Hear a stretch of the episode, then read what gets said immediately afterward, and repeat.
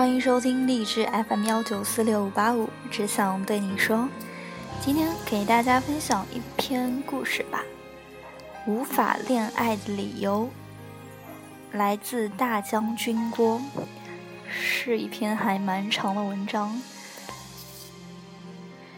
不知道大家有没有看过下面这种观点？如果他喜欢你，就不会暧昧不清；如果他不再联系你，别为他找理由。总之，无论是他不主动联系你，他莫名消失，他现在不想跟你结婚，还是他跟你长期暧昧没确定关系，结论都只有一个：他没那么喜欢你。这是电影《他没那么喜欢你》里传递的观点。我二十出头的时候也被蒙蔽过，但凡对方没有做到我以为的爱的举动，我都会一棒子把他们击倒在恋爱的门前，打死也不让进门。这一棍儿，就是前面提到的那种思维定式，不允许别人做任何不符合预期的事情，只要他做了，就是不够喜欢我，他就没有他就没有资格跟我谈恋爱，也不止我一个把这种观念当做金科玉律的。我身边的姑娘也曾陷入到这种思维里不愿自拔。就连我上就连我上周在咖啡馆不小心听到邻桌的姑娘聊天，也是同一个路数。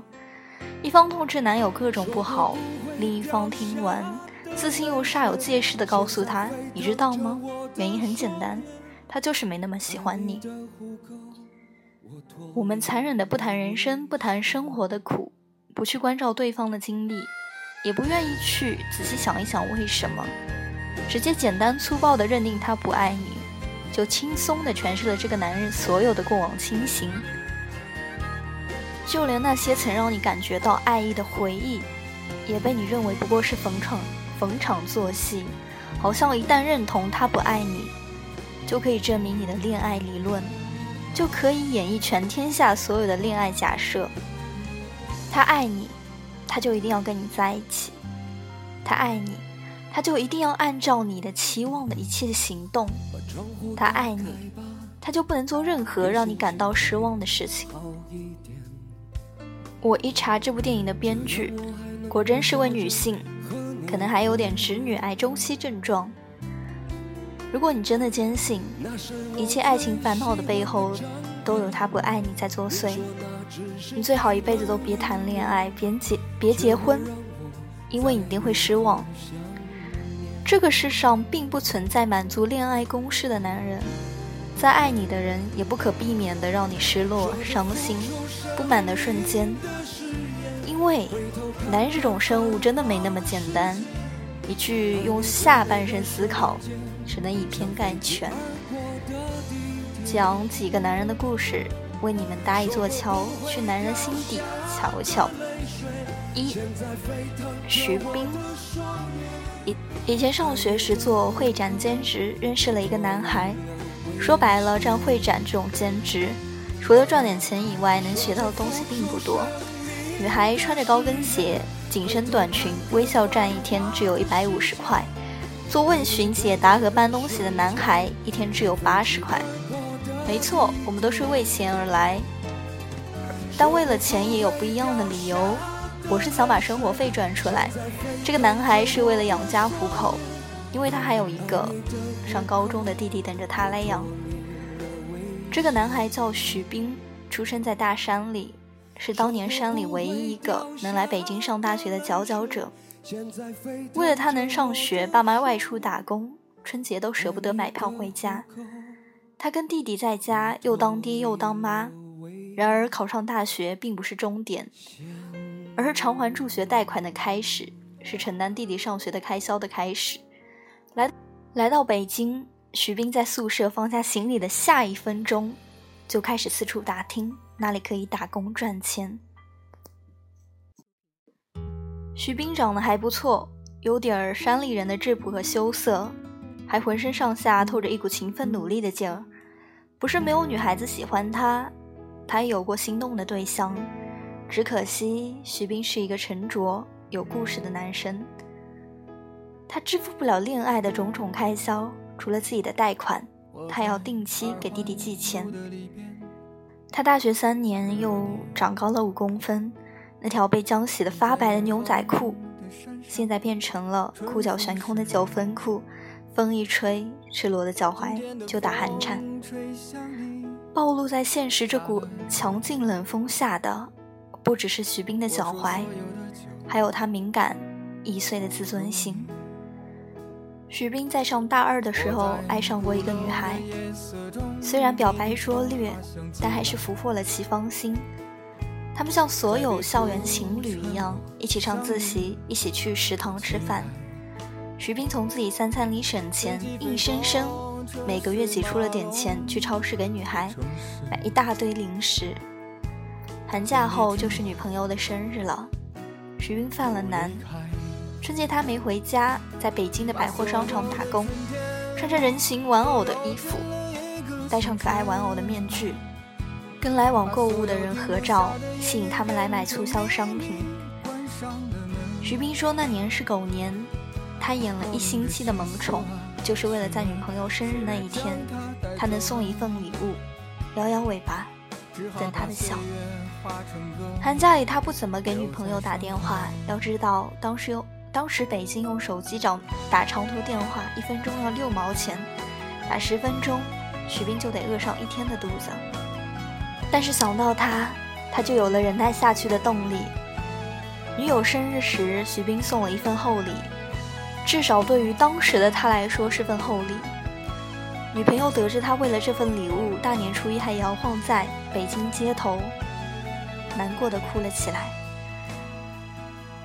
女朋友提了分手，不是不喜欢，而是不忍。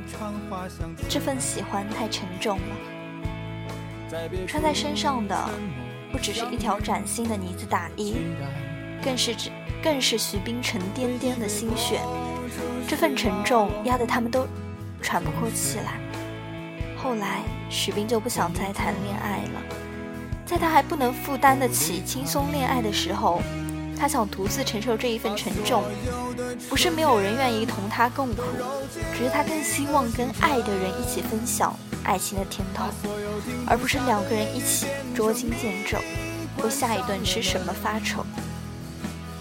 如今的徐冰已经不是当年那个为了下一个月生活费而苦恼的少年了，弟弟也已经上大学毕业，父母回家赡养老人，他在天津买了房买了车。他按部就班的还贷款，却还没有理所当然的谈个恋爱。上次去天津，我们见面说起婚恋问题，他还是有挥不下去的焦虑。他不知道究竟要赚多少钱，才能有填满内心的安全感；究竟要拥有多少物质，他才能负担得起不沉重的恋爱。他指指窗，他指指窗外来来往往的女孩子，坚定地说。我想让我今后的爱人，也是这样脚步轻盈，可以大胆走向自己想去的地方。等我不再需要让爱人跟我一起承担经济压力的时候，我再爱。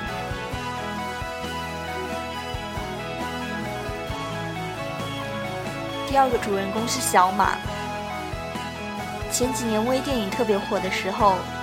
看过我男神罗永浩拍的一部《幸福五十九厘米之小马》，至今难忘。男主角叫小马，三十岁的未婚青年，是一个摇滚乐手，跟很多姑娘暧昧，他却从不肯对粉丝下手。他喜欢摇滚青年不该喜欢的一切：老人、孩子和狗。他喜欢科普书籍，对这个世界一直保持着好奇。在摇滚圈里，看似混不吝，看似混不吝是最好的混圈方式。但小马一直洁身自好，被灌醉了酒都能保持最后的清醒。因为怕被豆瓣月亮小组的骨骨肉皮们爆料，科学研究发现，人这一生遇到真爱的概率是二十八万分之一。这些比偶然事件概率还低的事情。也许这一辈子都无法发生，而像他这样的怪物，在遇到同类，概率又直接被降到了七百八十四万分之一。小马说，一个男人刚跟一个女人做爱完之后，大多只有两种反应，一种是不想理他，一种是想把他踹下床去。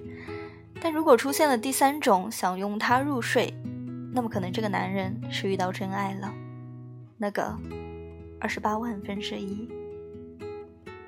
小马遇到了江婷，他的英语培训老师，一位有知识分子气质的美女。以前学的冷门知识都会在约会时派上了用场。小马成功抱得美人归，江婷就是小马遇到的那个二十八万分之一。他想温存过后，拥入她，拥她入怀，一起迎接天亮。但是小马做不到。小。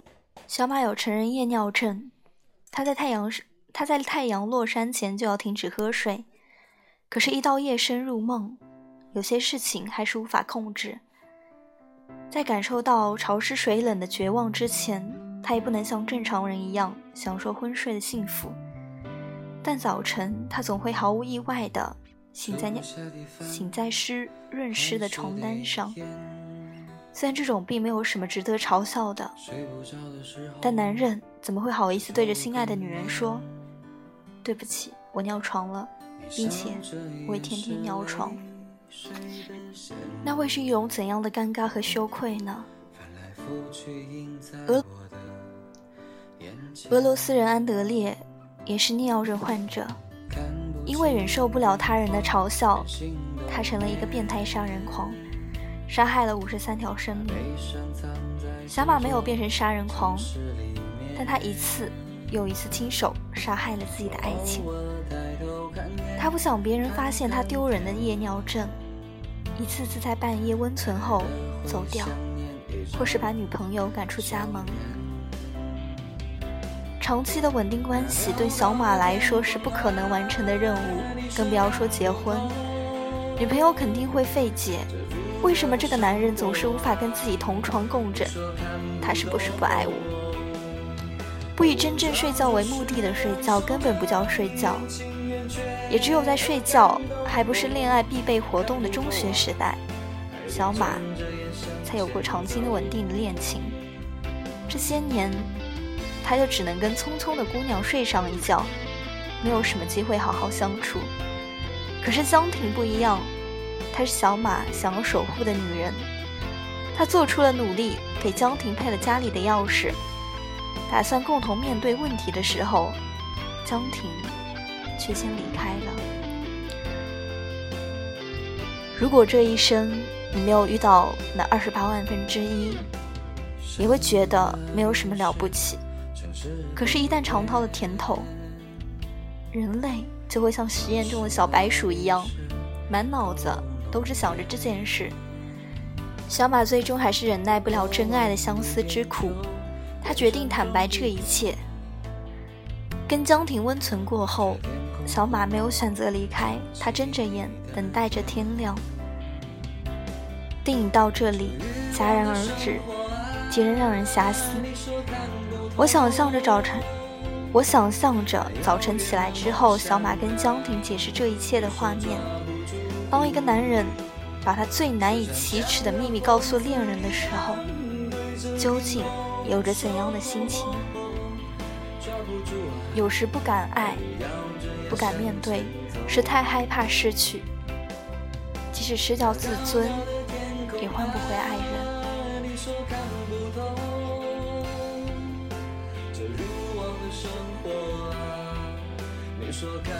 装作释然，守着眼，情愿却感动。看不透啊，爱你睁着眼向前走，向前走，向前走，向前走。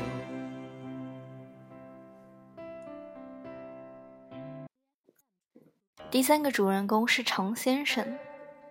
以前在北京宇宙中心聚会群里认识一个男孩常先生，有才情又多金，迷倒了无数群里的女孩。是当之无愧的群帅。据说单身两年，可谁都不信。这么优秀的条件还单身，要么就是乱花渐欲迷人眼跳不过来，要么就是花花公子没有固定伴侣。百百花丛中过，瞥眼不沾身。群群里没有一个女孩敢向他直接示好。看过了他前女友的照片之后，更没有人敢斗胆斗胆靠近。前女友这种让人恶向胆边生的生物，只要存在过，就让人心生妒恨。更何况她还是一个真正的白富美。我看过常先生写的很多日志，偏偏充偏偏充斥着过对过去的怀恋和对现实的无奈。一面因为忘不了旧爱，一面因为现实中无人可爱而悲伤。他对我说：“有时候女人比你想象中的还复杂。他们在恋爱前就设定了条条框框的前置条件：你要帅，又不能太帅；你要有钱，但也不能太有钱；你要有才，又不能太有才。一旦在女人眼里这些光环被视作过度，他们就会担心你会变成光芒普照的太阳。所有的女性。”都可能沐浴在你的身旁，舍不得离开。还有一些女人的靠近和取悦，不是真正的爱他，只是爱他的光环。待到朋友聚会上有面子，女人觉得骄傲；走在街上被无数眼光羡慕，女人就会开心。还有的女人仅仅是旅途过客，在这个站台候车。急匆匆赶赴下一段旅程，你根本不是她的终点。她们不过是通过一个又一个的男人来填充自己的人生，自己也不知道自己想要的是什么。常先生也渴望一段真爱，却发现连自己也不够诚恳。他爱过那个白富美前女友，在他身边从涉世未深的小女孩。出落成亭亭玉立的青女子，最后却变了心。他从未想过他会娶别人，他也没想过见证彼此成长的青梅竹马，最终变成了伤他最深的一把刀。他害怕面对告别和背叛，以及那个他还相信这个世界上至少他们的爱情不变的自己。面对别人的踟蹰不前、猜疑试探，常先生。看不到一往情深的真诚，他也不愿交换真诚，于是他过起了封闭自己的日子，成了女人口中的暖男或者渣男。别人对他好，他也对别人好；别人不靠近，他也不会主动靠近。他不承诺什么，也不保证什么。他看着经过身旁的女人，在自己身上索取着短暂的安全感，膨胀的虚荣心。以及自以为是的爱意，仅此而已。他不甘愿让任何人真正参与到自己的生活中，拒绝被任何被任何暖意和涟漪腐蚀好不容易筑起的冰冷和宁静。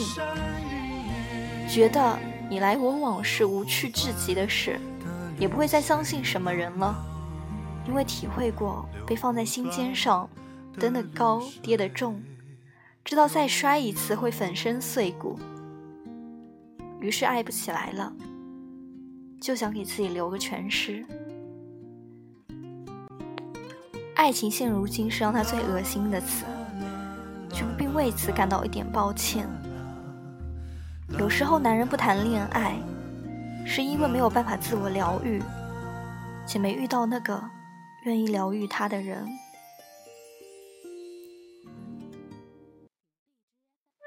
四年前，我看日剧《我无法恋爱的理由》，讲述了三个二十多岁的日本女孩的恋爱故事。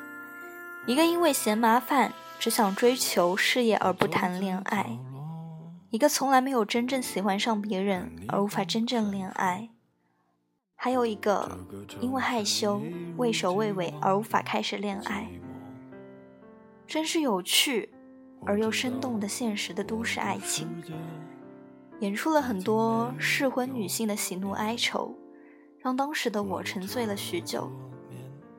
最近又翻出来温习了一遍，果真不同的年龄段看同一部剧会有不同的思考。以前只顾着抱怨男人心疼自己，可现在看来，无法恋爱又何止是女人呢？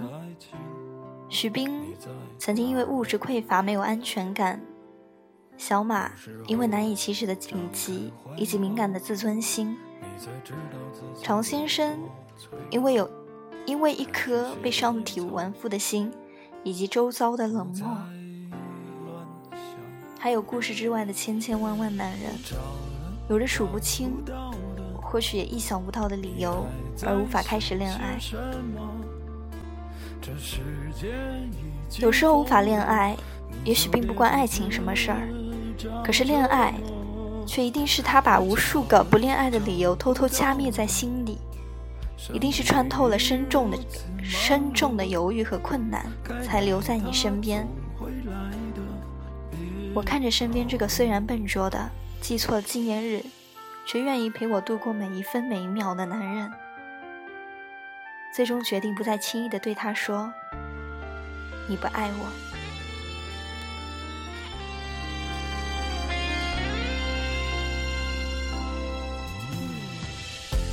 时常会软弱，也总想洒脱。我那迟迟不来的爱情，你在哪儿？有时候。张开怀抱，你才知道自己有多脆弱。开始习惯隐藏，不再乱想。不找了，找不到的，你还在想些什么？这世界已经疯了。就别再自找折磨，别找了，找不到的。上帝已如此忙碌，该来他总会来的，别找了，不找了，找不到了。你还在想些什么？这世界已经疯了，你却还在自找折磨。别找了，找不到了，上帝已如此忙碌，该来他总会来的，别找了，不找了，找不到了。他们在想些什么该来的总会来的。别找了。